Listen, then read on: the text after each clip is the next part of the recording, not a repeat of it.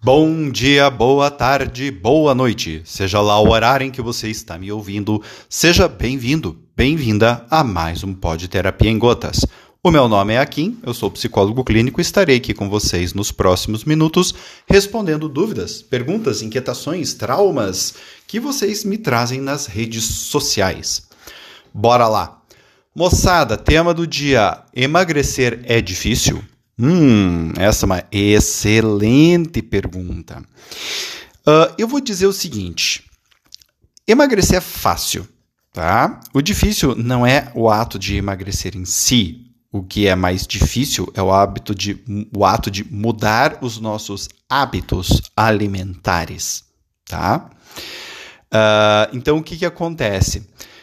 Emagrecer ou engordar não não deve. Vamos pensar assim. Ó, se eu emagreço ou engordo, isso é uma consequência. Isso não é uma causa. Ou seja, ninguém começa a engordar do nada, ninguém começa a emagrecer do nada, a não ser, obviamente, que tenha uma, algum tipo de doença, tá? Mas se a pessoa não estiver doente, ela não vai começar a emagrecer ou a engordar do nada. O ganho ou, o ou a perda né, de massa ou de gordura se deve à maneira pela qual a pessoa lida principalmente com a alimentação, tá? Aí vem a questão. O que ocorre? O que torna difícil para muitas pessoas emagrecerem é que elas têm uma dificuldade de evitar, por exemplo, o comer compulsivo, ou o comer emocional. Nestes, quando esses dois elementos estão ativos, a pessoa tende a comer por motivos que não a fome fisiológica. Então ela acaba comendo muito mais do que ela necessita. Comeu mais do que necessita, a matemática é clara: vou absorver mais gordura, vou absorver mais calorias, vou engordar, ponto, acabou. Aí vem um outro ponto. A, a, mera ingestão de mais calorias engorda? Não. Também temos a questão do sedentarismo e da falta de atividade física. Então, eu me alimento como mais do que preciso para o meu dia a dia, né? para minha taxa metabólica basal básica. Né? Uh, não pratico nenhum tipo de atividade física. Também vou engordar.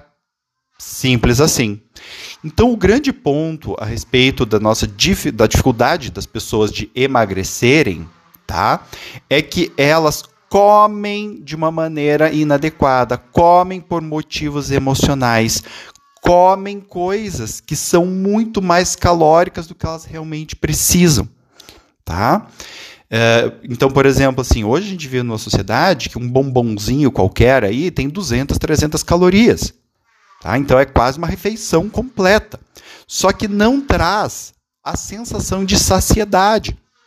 E aí tem um problema.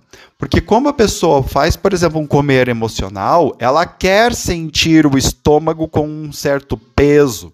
O que também é errado, tá? Mas enfim. Aí ela come o bombom e não dá o peso. Né? Vai dar a saciedade ali um bom tempo, não dá o peso, não dá o peso que ela faz, ela come mais alguma coisa e aí ela está absorvendo mais calorias.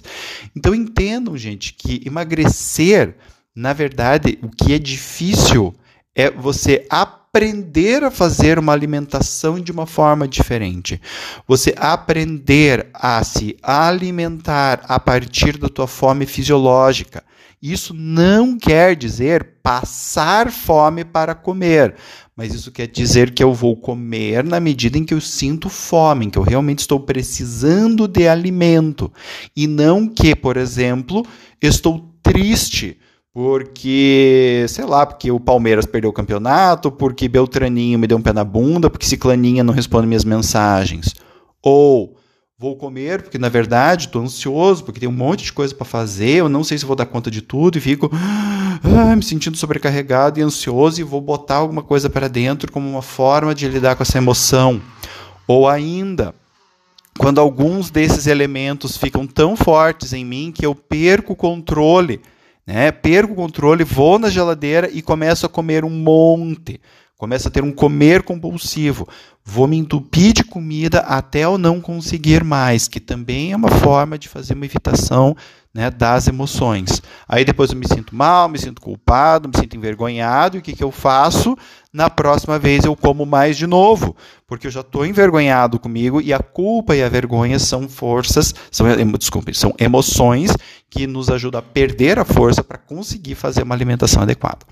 Então, se você está tendo dificuldades em emagrecer, se emagrecer para você é difícil ou se manter o peso para você é algo difícil, Siga o meu conselho. Eu sei muito bem do que eu estou falando, porque eu tive transtorno de compulsão alimentar, tive comer emocional, então sei muito bem como é que funciona esse rolê, tá? Aprenda a focar no que você está sentindo. Aprenda a perceber se quando vem aquela fome, aquele desejo incontrolável, entre aspas, de comer alguma coisa, qual é a emoção que tem por detrás. Porque muito provavelmente vai ter uma emoção por detrás.